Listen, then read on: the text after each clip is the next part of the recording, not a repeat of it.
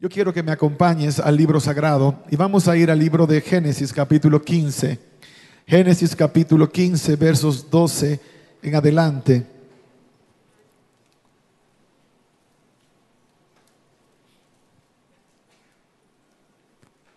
Dice la palabra. Estoy leyendo la versión Reina Valera del año 60. Dice el libro sagrado. Mas a la caída del sol sobrecogió el sueño a Abraham y aquí que el temor de una grande oscuridad cayó sobre él. Entonces Jehová dijo a Abraham, ten por cierto que tu descendencia morará en tierra ajena y será esclava allí y será oprimida cuatrocientos años, mas también a la nación a la cual servirán juzgaré yo. Y después de esto saldrán con gran riqueza y tú vendrás a tus padres en paz y serás sepultado en buena vejez y en la cuarta generación volverán acá porque aún no ha llegado a su colmo la maldad del amorreo hasta aquí. Y sucedió que puesto el sol y ya oscurecido, se veía un horno humeando y una antorcha de fuego que pasaba por entre los animales divididos. En aquel día hizo Jehová un pacto con Abraham diciendo, a tu descendencia daré esta tierra, desde el río de Egipto hasta el río grande el río Éufrates, la tierra de los ceneos, los ceneseos, los cadmoneos, los eteos, los fereceos, los refaitas, los amorreos, los cananeos, los jerjeseos y los jebuseos. Si vamos a recordar el mensaje de esta hora por algún título, que sea sencillo, Dios de pactos. Padre, gracias por tu palabra y gracias por la libertad que tenemos al estudiarla. Ayúdanos a poder honrar cada cosa que recibimos de ti, no solamente siendo oidores de la palabra, sino que podamos ser hacedores de la misma. En el nombre de Jesús te lo pedimos. Amén, Señor. Amén, Padre.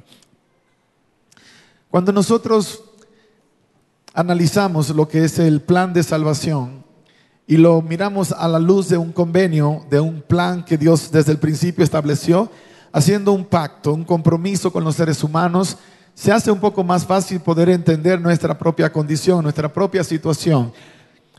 Repetíamos hace un rato en el primer servicio, aunque este es un tema diferente, pero el mismo concepto, hasta que yo no reconozco que tengo una condición, difícilmente la voy a cambiar. Si tú eres alcohólico, pero dices que no eres alcohólico, sino que tú tomas un trago social, entonces nunca vas a poder abandonar el alcoholismo. Si estás en drogas, si vives una vida promiscua, si vives una vida en constante depresión, pero no reconoces que estás en depresión, difícilmente vas a salir del pozo de la depresión. Lo primero que debe hacer un ser humano es reconocer su condición para que entonces venga la oportunidad de un cambio en la vida de esa persona. Lo que acabamos de leer es un pacto que Dios hizo con Abraham. Pero Abraham no es la primera persona con la que Dios hizo un convenio. Con Abraham aparecen algunos detalles acerca del concepto de convenios, de pactos que Dios hizo en la antigüedad, que nos arrojan un más de claridad con relación a nuestra condición. Por ejemplo, cuando Dios le aparece a Abraham, Dios le reafirma la promesa de que sus descendientes van a poseer esa tierra. Más adelante Dios le dice a Abraham que uno de los descendientes de Abraham sería aquel en el cual serían benditas todas las naciones de la tierra, hablando de Jesús. Ahora, esa misma promesa Dios la había hecho mucho antes, en Génesis capítulo 3, el versículo 15. Si tú lees ese texto, la palabra dice, pondré enemistad entre ti y la mujer, entre tu simiente, sea, tu descendiente, y la simiente suya. Esta te herirá la cabeza y tú le herirás el calcañar. Después que nuestros primeros padres fueron creados, Dios hizo un convenio con ellos. Les dijo, miren, todos los árboles del huerto ustedes van a poder comer sin ningún problema. Pero del árbol que está en medio del huerto, de ese no van a comer, porque si comen de ese árbol van a morir. Nosotros quizás no podemos entender lo profundo de este acuerdo que Dios hizo con nuestros primeros padres, Adán y Eva, porque vivimos en una sociedad donde la palabra no tiene valor. Antes te casabas y solo dabas la palabra. Hoy hay que firmar un contrato como si estuviéramos comprando una propiedad, porque la palabra dejó de tener valor hace mucho tiempo. Antes un apretón de mano era suficiente para que entendieras que tenías que honrar un compromiso. Hoy habría que cortarte la mano para que lo comprendas, porque el concepto cambió. En tiempos bíblicos, en los tiempos cuando Dios habló con Abraham, todavía el convenio tenía valor con solo dar la palabra, aún así Dios usó otros detalles, como lo que leímos en el capítulo 15, y era el tomar un animal. Normalmente se tomaba un cordero, se cortaba por la mitad, se ponía una parte a un lado, la otra parte al otro lado, y ambos pasaban por en medio de las dos mitades. De esa manera, el convenio o el pacto había sido sellado con sangre.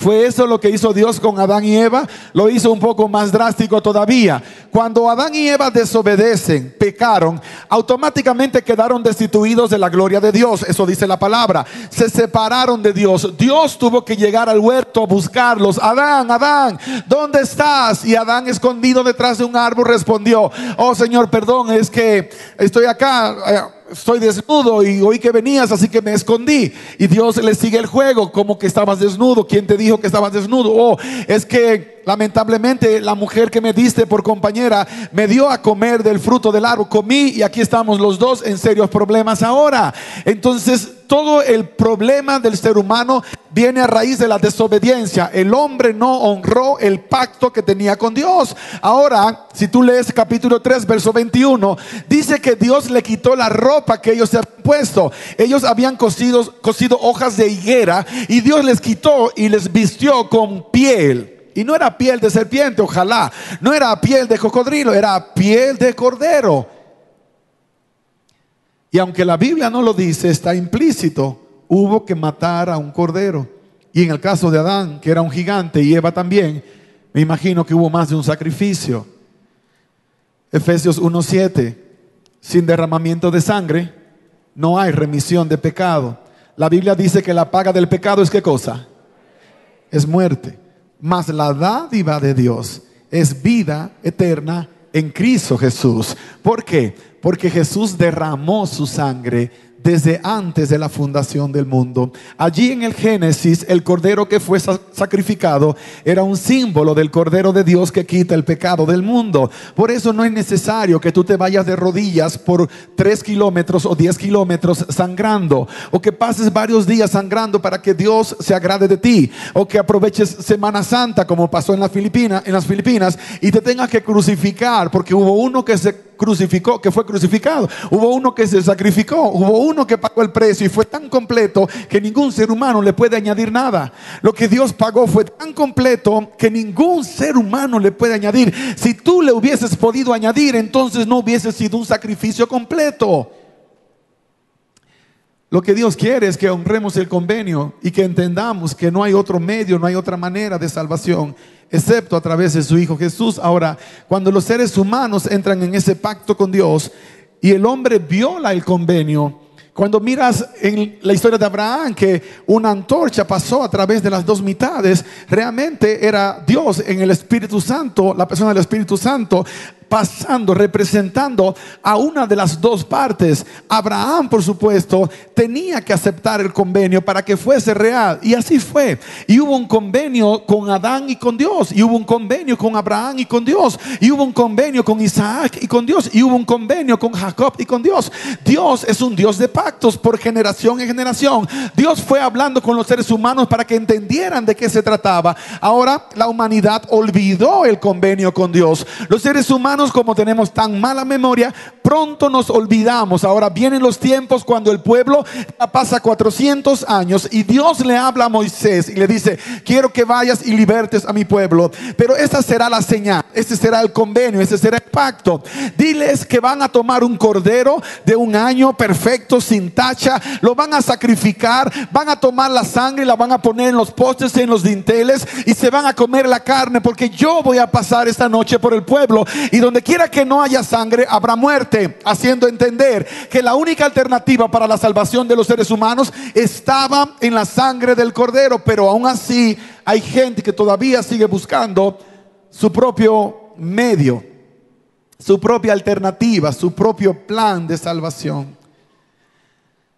Cada año nosotros tenemos ese compromiso de ir a, a, naciones donde no tan fácil el Evangelio se puede predicar. Dios nos ha permitido ir a países como Tailandia, donde el budismo es la religión oficial, países como la India, donde el hinduismo básicamente es lo que permea, hay una por un porcentaje no tan alto de, de musulmanes allá y el cristianismo es apenas un 2.5 de la población, entre 1.300 millones de habitantes, es casi no una gran cantidad de gente que aparece en el país. Ahora, en cada lugar que hemos podido visitar, encontramos que hay un mecanismo, hay un sistema que es paralelo, algún tipo de medio que los seres humanos han inventado para traer salvación. Este mes de noviembre tenemos una invitación para ir a Kenia, continente africano, y cada vez que vamos allá encontramos el mismo de- detalle, Eh, lo que es el ocultismo, lo que es la brujería, lo que es la magia negra, es la alternativa para muchos de ellos. Y usted dirá, bueno, pero nosotros en esta parte del mundo no somos tan, tan terribles, no somos tan malos. Acá no lo hacemos igual, pero estamos exactamente empapados de la misma manera. Si hablamos del problema de África, que es semejante a un problema grande que hay en el país hermano de mi país, Haití, que es la brujería, el vudú, es una alternativa que Satanás ofrece para que la gente crea y piense que no necesita a Dios. Incluso hasta mencionan a Dios como parte de todo ese problema.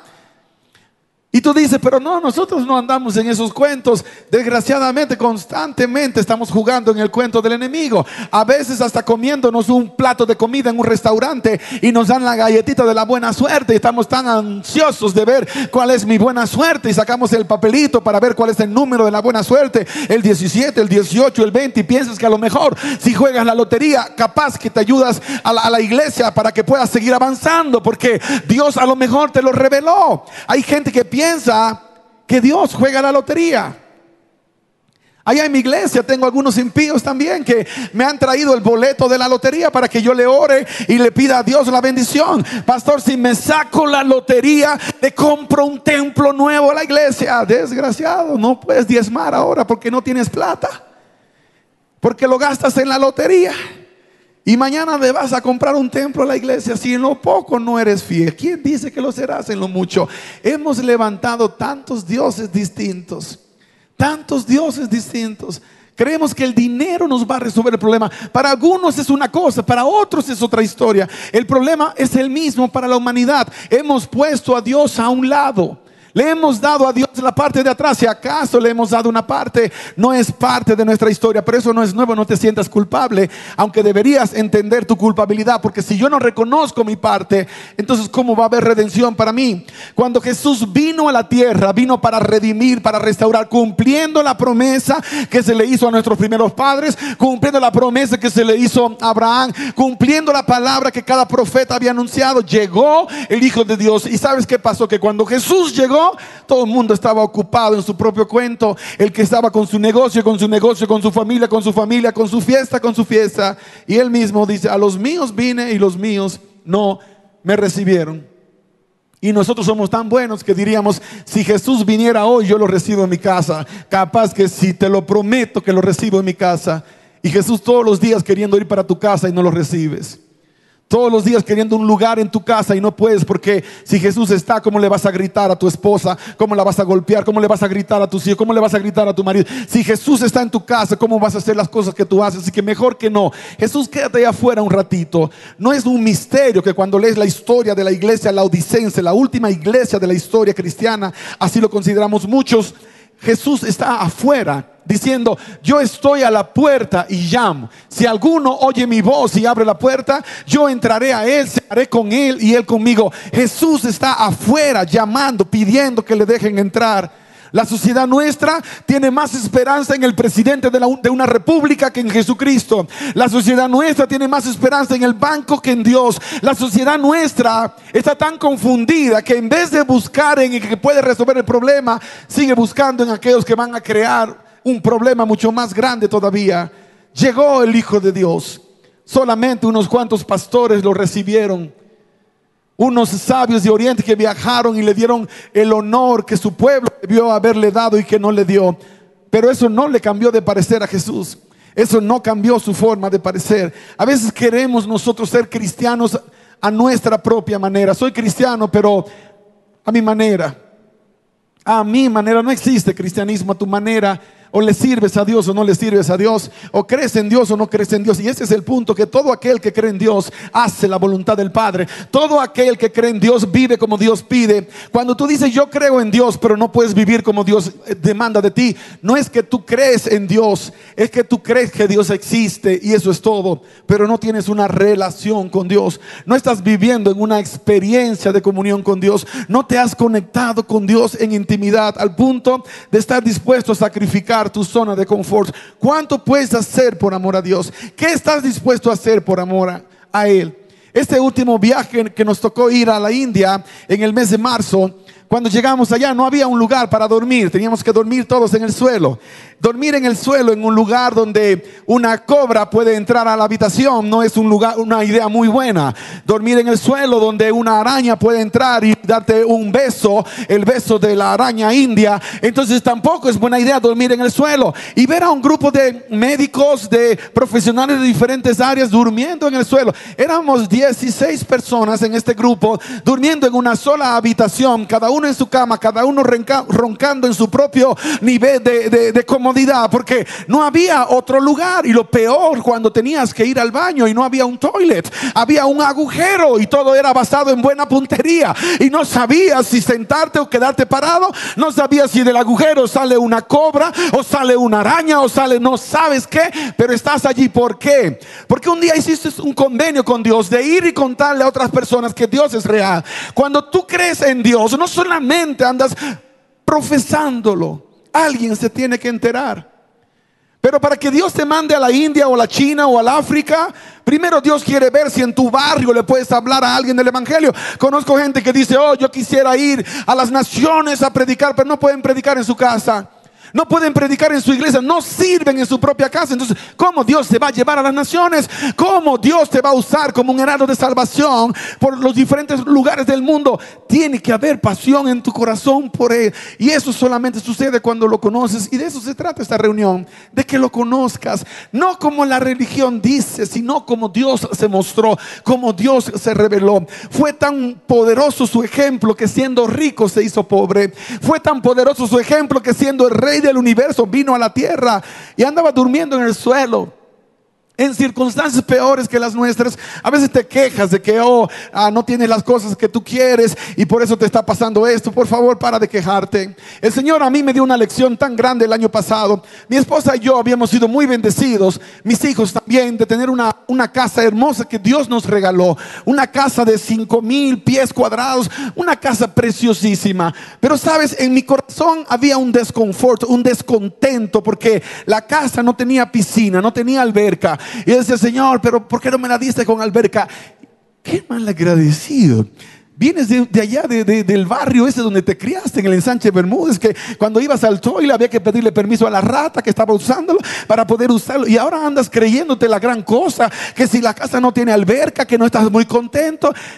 Pero yo no saqué esa espina de ingratitud de mi corazón, la dejé allí. Y siempre le decía a mi esposa, nos falta una piscina acá, nos falta una piscina. Hasta que un día, pan, tronó la cosa y Dios me dijo, ¿sabes qué? Vende la casa véndela y me vas a sembrar toda la plata, la vas a sembrar en la iglesia, lo vas a entregar como una ofrenda a la iglesia. Y yo batallé por un rato, batallé con el Señor. Mi esposa batalló más porque cuando le dije, Señor me dice que vendamos la casa.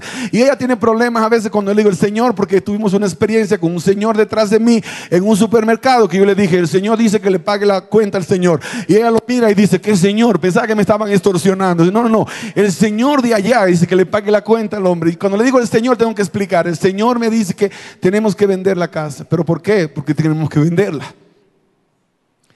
Para probar a ver si es de Dios o no, vamos a ponerle la prueba. Y pusimos la prueba. Y en una semana apareció un comprador. Un chino. Si, si es un chino, te va a comprar la casa en Estados Unidos. Si era chino, te la... Y llegó un día, llegó solo. Llegó solo el cabezón ese. Nadie lo mandó. Solo llegó. No lo trajo un rialto. No, llegó solo. Y mi hijo Richard Javier me dice, papi, hay un señor acá que quiere ver la casa. ¿Cómo es? Chino. Anda.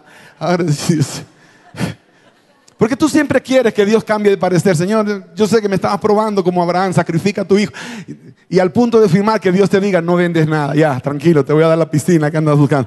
Te voy a dar la alberca. Pero no pasó así. El Señor, yo le dije, mira, dile que, que no, que tiene que venir después. Se la puse difícil. Después que venga. ¿Cuándo? Dice él. A las 2 de la tarde.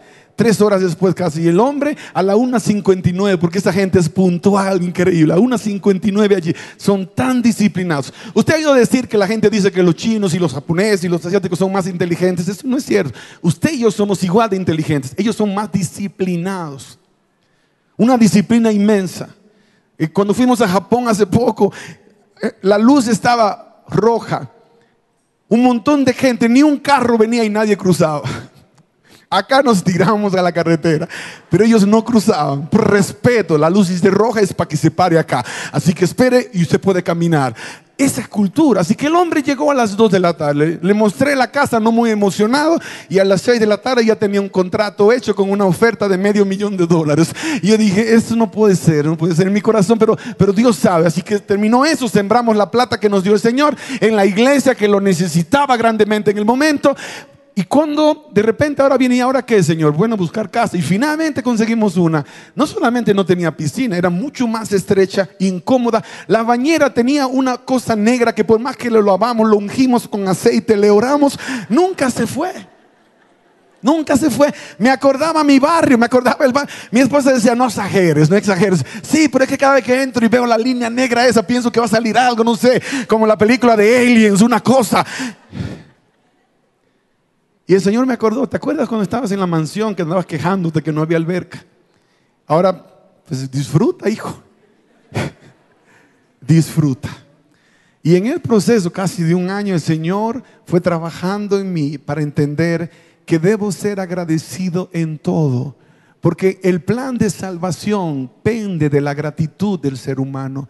Es imposible que le entregues tu vida a Dios si no sientes gratitud por lo que Él hizo por ti. Porque mucha gente dice, sí, yo creo en Dios, pero más adelante porque no sienten ninguna gratitud porque piensan que no lo hizo por ellos. El Señor en su misericordia me terminó la prueba y finalmente nos restauró de nuestro pecado y nos dio otra casa. Esa era rentada, pastor, ya tenemos casa, gracias a Dios. Así que cuando vayas puedes venir a tu casa. Y Él es tan tremendo que hasta nos puso la alberca esta vez para que así no ande quejándome otra vez de las cosas que pasaron. Pero tuve que pasar por un proceso y aprender una lección de parte de Dios. ¿Por qué te cuento esta ilustración? ¿Por qué lo pongo de esta manera? Porque cosas materiales tan insignificantes como estas prueban nuestro carácter prueban nuestro corazón. Imagínate, el rey del universo andaba en la tierra y nadie le dio la bienvenida. Si Jesús dice que viene para México hoy, ¿cuántos de ustedes estarían en el aeropuerto esperando que llegue el avión para darle la bienvenida? ¿Cuántos de ustedes estarían diciendo, oh, que Jesús venga a mi casa, quiero que Jesús venga a mi casa? ¿Cuántos estarían ansiosos de poder por lo menos tocar el manto del maestro? A veces veo cuando viene un líder religioso importante y la gente se muere por tocar el manto. Y ese es un miserable ser humano. ¿Por qué no hacerlo con el que es Rey de Reyes y Señor de Señores, con el que pagó el precio de nuestra salvación y nos acreditó esa gracia maravillosa que hoy cambia nuestro estatus completamente porque ya no somos esclavos del pecado, ya no estamos muertos en nuestros delitos y pecados, ahora somos libres y salvos por la sangre preciosa de Cristo Jesús. Eso es motivo de gratitud, eso es motivo de gloria, eso es motivo de alabanza, es motivo de poder pasar el resto de mi vida gozándolo, disfrutándolo. En la vida de Jesús no hubo mucha gratitud. No mucha gente llegó para decirle, maestro, gracias. Un día se encontró con diez leprosos. Señor, por favor, sánanos. Sana a los diez. Y luego regresa uno solo de los diez. Y él pregunta, ¿y dónde están los otros? ¿No, no fueron diez los que fueron sanados? ¿Qué pasó con los otros nueve? ¿Se dan cuenta, iglesia? Que la mayoría de la gente no valora lo que Dios está haciendo por ellos. Nosotros mayormente no valoramos. ¿Cuántos de ustedes esta mañana cuando se levantaron dijeron, gracias Señor porque estoy vivo? Gracias por haberme dado la vida, gracias por mi familia. Oh, tengo problemas de salud, pero gracias porque a pesar de eso dependo de ti todos los días. Gracias porque aún tengo a veces problemas financieros, pero tú los permites para que no me olvide de ti. Hay cosas que Dios va a permitir para que no te olvides de Él, porque si te lo resuelve todo, ni te acuerdas de Dios. Ni te acuerdas de Dios. Si todo está perfecto, ni siquiera tienes tiempo para ir a la iglesia porque tengo que celebrar, tengo que ir para la playa, tengo que irme para, para Acapulco un fin de semana. La iglesia después, Dios, Dios sabe, Dios entiende, hay que disfrutar, la vida es corta, sí, pero por eso has de vivir una vida de gratitud. Ahora, ¿cuándo puedes dar eso a Dios? Cuando entiendes lo que Dios hizo por ti. Cuando entiendes lo que Dios hizo en tu vida. Cuando lo valoras. Aquel día Jesús estaba preparando lo que sería quizás uno de los momentos más gloriosos que jamás la humanidad iba a presenciar. El momento cuando Él estaría anunciando su plan de salvación de la forma más cruda pero más poderosa. Él estaba entrando como el cordero. Él estaba siendo ofrecido, estaba, siendo estaba presentándose a sí mismo como el sacrificio completo, pero tenía que hacerlo cumpliendo con una profecía. Y mandó a los discípulos, les dijo, muchachos, quiero que vayan y me traigan un, burro que está por allí, tráiganme también al, hijo que sería el, pollino. Yo todavía no me, no me acomodo al pollino. Así que traigan el asna y el pollino, que, que está allá, Señor, pero y, si, dicen que no, pues díganle que el Señor lo mandó a buscar. Mira qué maravilloso es el proceso de Dios. Algunos de los discípulos de Jesús estaban peleándose porque querían ser primero y segundo. Hay gente que le serviría a Dios si hay una garantía de que vas a ser uno de los de arriba, que vas a servir en las naciones y va eso. No, tienes que aprender a llevar la burra primero. Tienes que aprender a, seguir las instrucciones de Dios, a sujetarte a la autoridad de Dios. Ustedes quieren servir, pues vayan, tráigame una burra, que, que eso es lo que necesito que hagan en este momento. ¿Y quién quiere andar llevando la burra? ¿Quién quiere haciendo el trabajo que no es lucrativo, pero allá fueron y trajeron. Y el Señor entró ese día a Jerusalén como lo que es, como el gran conquistador. Y hay una forma poderosa que el texto describe este momento. Si tú buscas en el libro de San Mateo, quiero que vayas allá, Mateo capítulo 21. Y vamos a mirar brevemente desde el versículo 6 en adelante. Esto dice la palabra. Y estando Jesús Capítulo 21, perdón, capítulo 21 del libro de San Mateo, versículos desde el 6 en adelante. Bien, y los discípulos fueron e hicieron como Jesús les mandó. Trajeron el asna y el pollino y pusieron sobre ellos sus mantos y él se sentó encima. Y la multitud, que era muy numerosa, tendía sus mantos en el camino y otros cortaban ramas de los árboles y las tendían en el camino. Y la gente que iba delante y la que iba detrás aclamaba diciendo, sana al Hijo de David, bendito el que viene en el nombre del Señor. Osana en las alturas. Y cuando entró él en Jerusalén, toda la ciudad se conmovió diciendo, ¿quién es este? Y la gente decía, este es Jesús el profeta de Nazaret de Galilea. Ponle atención a esto. Aquel día era básicamente lo que hoy se celebra como el Domingo de Ramos en algunos lugares. Jesús entra, Jesús entra a Jerusalén como rey.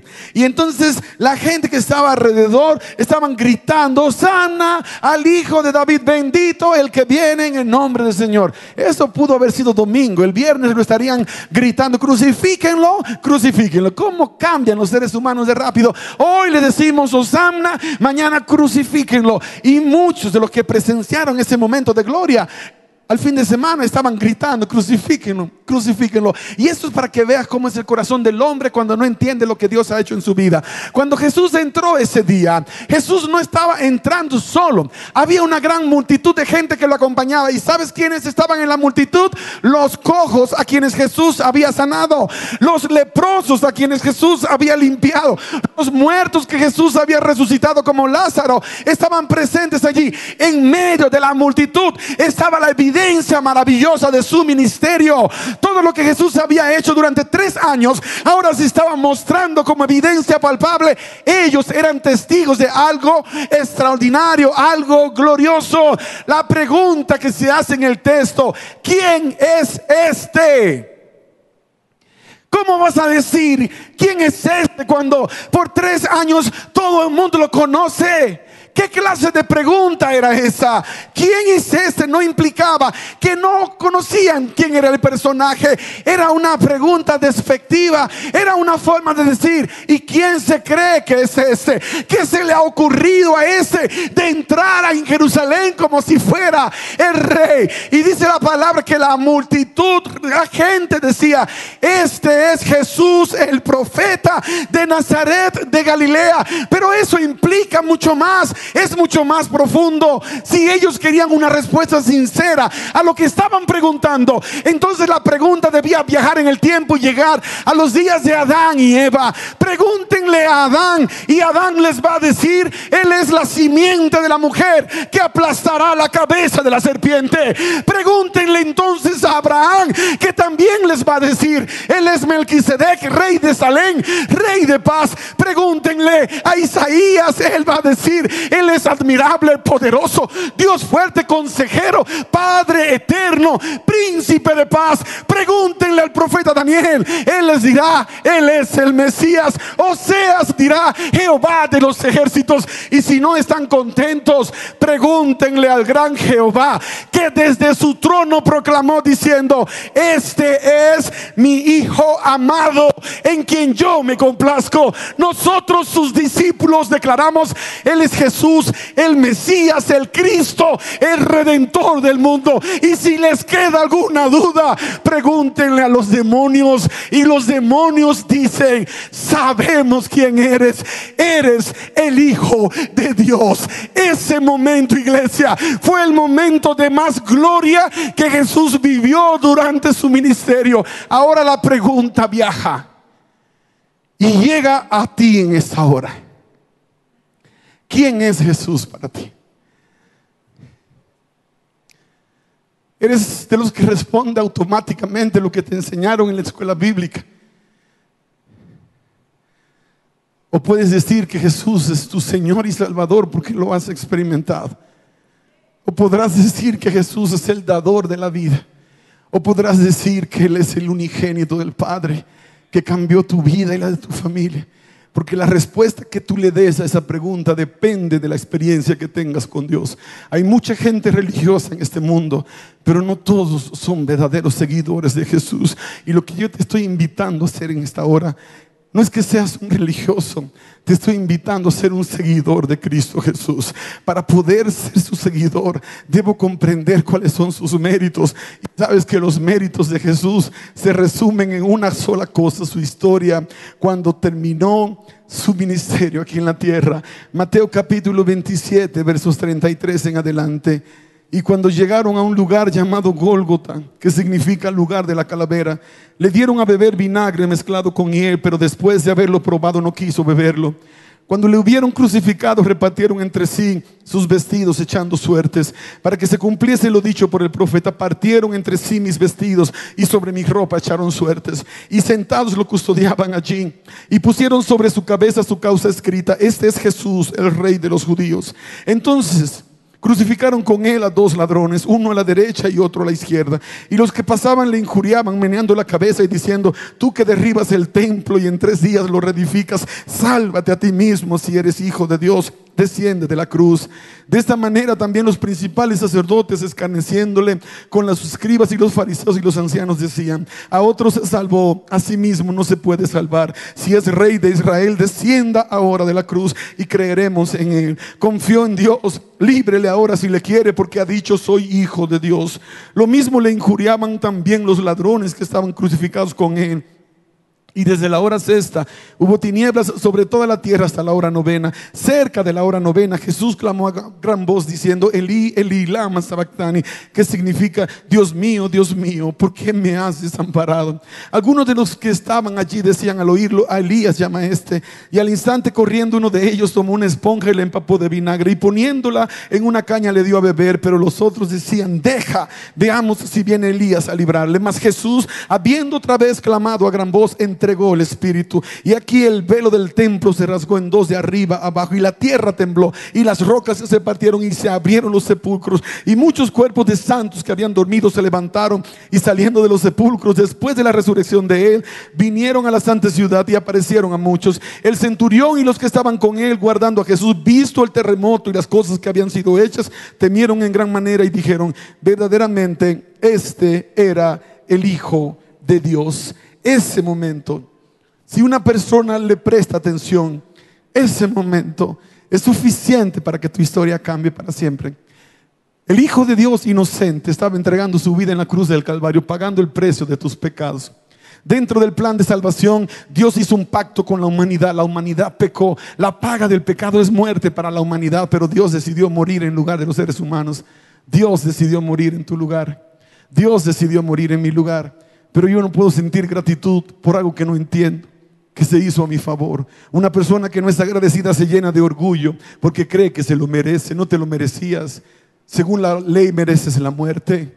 según la gracia recibes la vida.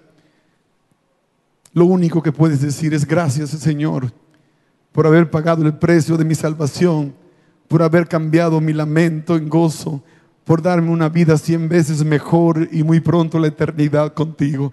Gracias, Padre, por haber hecho tanto por nosotros. Pero muchas veces he, he podido descubrir en mi propia experiencia que es imposible para una persona recibir una gracia tan grande si no puede concedérsela a otras personas. Muchas veces tenemos heridas tan profundas que no podemos sanar por nosotros mismos a menos que las pongamos en las manos de Dios. Por muchos años yo estuve escondiendo la realidad de que yo no había perdonado a una de las personas que más daño me había hecho, una de las personas que más me había herido, que llegué a odiar con todo mi corazón. Hace dos años conté un poco de su historia acá, si no me equivoco. Algunos de ustedes que estaban acá recordarán que les dije que tenía uno de mis abuelos que era el representante del diablo en la tierra, era el hombre más malo que jamás yo había conocido. Según yo, yo había perdonado a mi abuelo por todo el mal que me hizo. Mi abuelo no solamente nos humilló hasta el suelo, no solamente sembró una semilla horrible de que no servíamos, de que no valíamos nada, de que éramos una basura. Como mi mamá estuvo perdida en las drogas y todo eso, él entendía que si mi mamá era una basura, los hijos también, así que nos trataba como basura. Cuando él mismo fue culpable de la tragedia que vivió mi propia mamá. Ahora nosotros como muchachos crecimos y crecimos con resentimiento, con odio. Y llegó un momento que yo decía, yo no tengo odio para mi abuelo, yo ya lo perdoné. Y, en verdad lo decía, yo ya lo perdoné porque lo declaré, lo perdono. Pero algo curioso, descubrí, descubrí que yo lo había perdonado, pero no le deseaba el bien. Cuando yo viajaba a mi país, iba a visitar a mi familia, a mis hermanos, me decían, ah, que, que Guzmán te quiere ver, mi abuelo. Yo decía, que quiere ver nada, que quiere que le den plata, así que no voy para allá. Yo no iba a verlo. El pastor que tanto hablaba de perdón y restauración, perdonó al, viejo, pero no quería verlo, porque cada vez que lo veía, de alguna manera me traía una espina de, amargura. Me acordé aquella vez cuando con una hebilla de una correa de un cinto me azotó hasta que sangraba sin que nadie pudiera intervenir. Recuerdo aquella vez cuando de mi oreja derecha la sangre bajaba de los golpes que me daba. Recordaba aquella vez cuando tomó una vacinilla llena de heces fecales y orina y la echó en mi cabeza y como no hice nada me golpeó con la fuerza de un hombre. ¿Cómo perdonar a alguien así? ¿Cómo, cómo por, por lo menos Dios, no esperes que yo venga a ayudarlo ahora, que yo lo bendiga, que yo venga y le diga, hey viejo, aquí le traje 100 dólares. No, no esperes tanto. Y batallé con el Señor. Pero mi viejo comenzó un proceso, un proceso de conocer a Dios. Y el viejo que era odiado en mi barrio como no te lo imaginas, él asesinó a su propio mejor amigo porque no le trajo algo que le mandó a buscar al, momento que lo pidió fue uno de los militares en los tiempos de la dictadura, así que no sabemos cuántas personas mató pero sí mató mucha gente. Porque la dictadura mandaba exterminar a todo el que estaba en contra y él era uno de los militares que ejecutaba.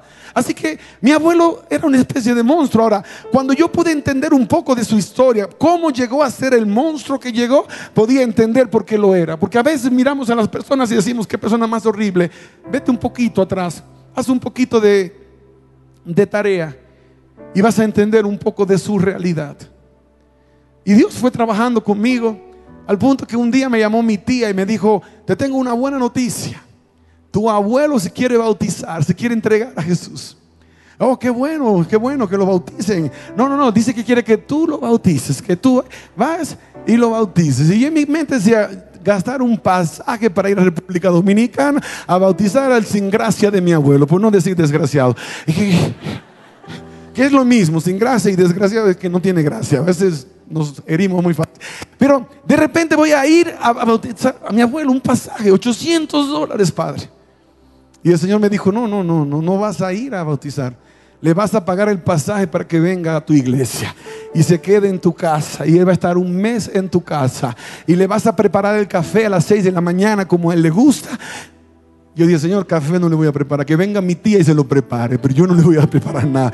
Capaz que un día me, equivoco y le doy una dosis de, otra cosa y se muere el viejo. Así que no, mejor no me pongas en tentación, no me pongas en tentación. Y Dios tiene un sentido del humor tan grande que me trajo a mi abuelo, a mi casa. Y ahí estaba como un bebé, maravillado. Mi abuelo estaba viviendo el momento de su vida y Dios estaba trabajando conmigo. Y lo llevé al bautisterio porque él quería ser bautizado.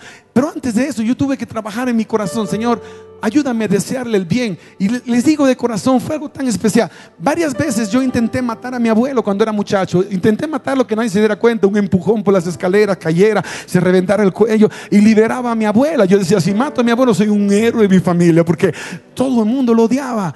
Pero cuando el Señor me atrapó a los 14 años, a los 15 años yo recibí el bautismo del Espíritu Santo en la intimidad con Dios y eso me marcó de una manera tan poderosa que jamás pude pensar igual. Y aunque luchaba, no podía ejecutar el mal que había en mi carne, era una batalla inmensa, pero ahora tenía la oportunidad de mi vida. Y mi abuelo estaba en mi iglesia hace ya como dos años y medio aproximadamente de eso, llegó para ser bautizado. Mi tía también iba a ser bautizada y esa era una historia que me emocionaba porque mi tía como mi mamá también la amé, la amo todavía de una forma extraordinaria. Pero mi abuelo, no te imaginas la sensación de estar en el bautisterio con el hombre que más daño te hizo. Con el hombre que te malogró la vida en un aspecto. Con el hombre que casi te destruyó la vida. Y ahora Dios es tan increíble en su sentido del humor que te lo pone en el agua y dice, ¿sabes qué? Si yo te perdoné, si yo pagué el precio en la cruz para perdón de tus pecados, ¿No crees que lo menos que puedes hacer es perdonar a este hombre? Antes no le deseabas el mal, pero ahora quiero que le desees el bien. Y el amigo que te trajo aquí a la iglesia te está deseando el bien a un nivel que quiere que experimentes la salvación en Cristo y que tu vida cambie para siempre. Y no lo puedes entender todavía hasta que lo experimentas. Y ahí se cumplió mi venganza, entre comillas. Porque yo que siempre quise matar a mi abuelo, decía, Señor, ¿Qué sentido el humor? Y ahí lo, yo, levanté mi mano en el nombre del Padre, el Hijo el Espíritu Santo y metí a mi abuelo en el agua. Y no te digo que en broma me llegó la idea, déjalo tres minutos ahí, no sé, porque es, ahí se levanta y ya lo enterramos. pero, pero era el espíritu jocoso del Señor. Bromeábamos en eso. Él me dijo, tú lo querías matar, ¿te acuerdas? Sí, yo lo quería matar. Pues ahora mátalo, pero lo vas a matar a mi manera. Muerte para esta vida. Y se va a levantar como una nueva criatura en Cristo Jesús. Y eso le cambió la vida al viejo. Le cambió la vida a mi, a mi abuelo, pero me cambió la vida más a mí. Ahora mi abuelo está en la esquina de su barrio y cada vez que voy yo lo visito y le llevo una ofrenda. Le doy algo para que él sienta mi gratitud a Dios y mi amor por él. Y es increíble que lo puedo mirar y le deseo el bien. Sus días están terminándose, pero ahora sé que cuando se cierre el capítulo, el hombre que más daño le hizo a mi abuela, el hombre que más daño le hizo a mi mamá, yo no sé cómo es el asunto allá arriba, pastor, y, yo creo que sabremos a plenitud cuando lleguemos. Pero yo no sé si mi abuela está viendo lo que le está pasando al viejo, no sé si mi mamá, el Señor le permitió o se lo guardará como sorpresa. No sé cómo es la cosa ahí arriba, les digo porque no he ido. Si alguien que ahí fue me puede contar, pero yo no he estado. Así que no sé cómo es esa parte. Lo que sí sé es que cuando mi abuelo se lo lleve el Señor y llegue capaz que le va a dar un susto a mi abuela y a mi mamá como nunca se lo imaginaron. Porque un viejo tan malo, ¿cómo pudo haber cambiado? Y la única respuesta es lo que sucedió en la cruz del Calvario el amor de Dios. Si tú dejas que el amor de Dios te sane a ti, entonces como una epidemia santa va a ir para tu casa y va a sanar a aquellos que te dañaron, al punto que llegarás a amar a la gente que más te dañó y conocerás la verdad. Y la verdad te hará libre. Y serás una bendición para cientos y miles, porque lo que un día fue una experiencia de dolor para ti, se convertirá en una experiencia de restauración y salvación para muchos solo una oportunidad. Y todo lo que te voy a pedir es que tú le des esa oportunidad a Dios hoy. Él quiere perdonar tus pecados y quiere sanar tu corazón. Quiere transformar tu vida y darte una vida cien veces mejor que la que tú tienes porque esa es la promesa. Y luego la eternidad. Pero tú tienes que tomar esa decisión, nadie más la puede tomar por ti. Y la oración que voy a hacer no es para los miembros de iglesia que, que ya entregaron sus vidas a Jesús hace tiempo atrás. La oración que vamos a hacer es para aquellos de ustedes que hoy se sienten retados por Dios a entregar sus vidas, a darle una oportunidad a Dios. Y esto es lo que siempre digo y me maravilla. Tú deberías estar pidiéndole una oportunidad a Dios. Pero Dios te la está pidiendo a ti hoy. No se la niegues. El precio que había que pagar, Dios lo pagó. Lo menos que puedes hacer es recibir lo que Él logró por ti y para ti. ¿Te atreverías a ponerte en pie y decirle, Señor, yo te doy esa oportunidad? Yo quiero que seas el dueño de mi vida. Yo quiero que seas mi Señor y mi Salvador. Yo quiero que tú seas el único y el más importante. A partir de hoy, tomo la decisión de servirte por el resto de mi vida. Esa es una decisión para gente valiente. No cualquier persona la puede tomar, pero pastor, me vas a decir, es que yo no puedo perdonar a esas personas que me dañaron. No te preocupes por perdonarlos ahora. Lo único que tienes que hacer hoy es declarar la palabra de esa gente que te dañó, declara la palabra. El proceso de sanar no siempre es instantáneo, como algunas veces tú y yo esperamos. A veces Dios va a tomar su tiempo para sanar, pero ya tienes la garantía de la salvación en Cristo Jesús. Así que ya nadie te puede robar lo que Dios te ha dado. Pero la decisión nadie más la puede tomar, es tuya. Y si tú hoy de verdad quisieras decírselo y que nunca más haya una opción de volver atrás en tu vida, entonces esa es la decisión correcta. Te atreviste a ponerte en pie Sal de tu asiento entonces y ven conmigo aquí al altar, porque es aquí donde se hacen los convenios, aquí hacemos el pacto con Dios, aquí declaramos públicamente a Jesús como nuestro Señor y Salvador, aquí no nos avergonzamos. Para algunas personas eso es vergüenza, pero lo que para el mundo es vergüenza, para los que creen es poder de Dios. Es la experiencia más gloriosa que se puede vivir, porque se está viviendo en Cristo Jesús. No me estoy rindiendo a un ser humano, no me estoy rindiendo a un sistema religioso, estoy rindiendo delante de Él, delante del Rey, delante del dueño de todo que pagó el precio que yo no podía pagar, porque de eso se trata. El pecado demandaba un precio tan alto que ninguna criatura lo podía pagar. Dios tuvo que pagarlo y lo menos que puedo hacer ahora es recibir. Lo menos que puedes hacer es recibir. Los latigazos que le dieron a Jesús antes de crucificarlo debieron ser suficientes para que muriera ese mismo instante. Pero Él los soportó por ti, eran para ti. El castigo de nuestra paz fue sobre Él y por sus llagas fuimos nosotros curados. Lo que la Biblia está haciendo claro es que a mí me correspondía morir, a mí me correspondía el castigo, pero Él decidió recibirlo por mí. Amor solo se paga con una moneda paga con amor. No puedes pagar con plata, no puedes pagar con dinero. Solamente puedes pagar con amor y si la palabra pagar realmente cabe porque no hay forma de pagar, lo menos que puedes hacer es decir, Señor, gracias por haber hecho todo eso por mí. A partir de hoy he decidido vivir por ti, para ti. Y entonces te vas a dar cuenta que todas las inquietudes que tienes, él las va a responder en su momento. Algunos de ustedes están todavía batallando porque tienes muchas preguntas en tu mente, preguntas que no tienen una respuesta. Y tu temor es, pero, pero ¿qué tal esto? El enemigo va a buscar toda excusa para que no le des la oportunidad a Dios. Pero eso es lo que yo te puedo decir. Deja a un lado todo eso que se sembró durante años Solamente prueba con ellos. Yo sé que probaste con un hombre, con una mujer, fue mal. Probaste con un trabajo, te fue mal. Probaste con una iglesia, te fue mal. Yo te estoy pidiendo que pruebes con Jesús. Dale una oportunidad a Jesús. Nunca, nunca, nunca, nunca he visto un solo caso que alguien me diga Jesús me falló. La religión te puede fallar, nosotros los seres humanos te podemos fallar, pero Jesús nunca falla, nunca falló y nunca fallará. Todo lo que necesitas es una oportunidad. Y todavía tú se la puedes dar en esta hora. Y yo siento en mi corazón que hay varias personas más que están librando una batalla en sus asientos. Yo te digo en el nombre de Jesús, la oferta que Dios te está haciendo jamás la vas a recibir de ningún otro lugar. Es inigualable. Y lo único que puedes hacer es recibir o rechazar. Y en el nombre de Jesús te pido, recíbela. Levántate y ven en el nombre de Jesús. Dios te bendiga, hijo. Gracias por tomar, por tomar esa palabra de parte del Señor. Dale un aplauso al Señor por ellos. Dios te bendiga. Dios te guarde. Dios te bendiga, qué maravilloso, Dios te guarde. No tengas temor, todo lo que Dios te está pidiendo es una oportunidad y solo tú se la puedes dar.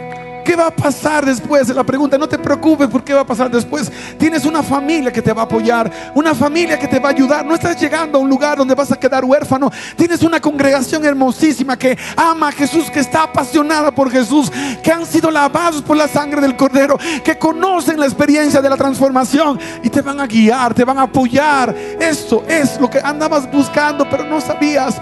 Y qué bueno que hoy le diste la oportunidad a Dios y viniste a la casa de Dios.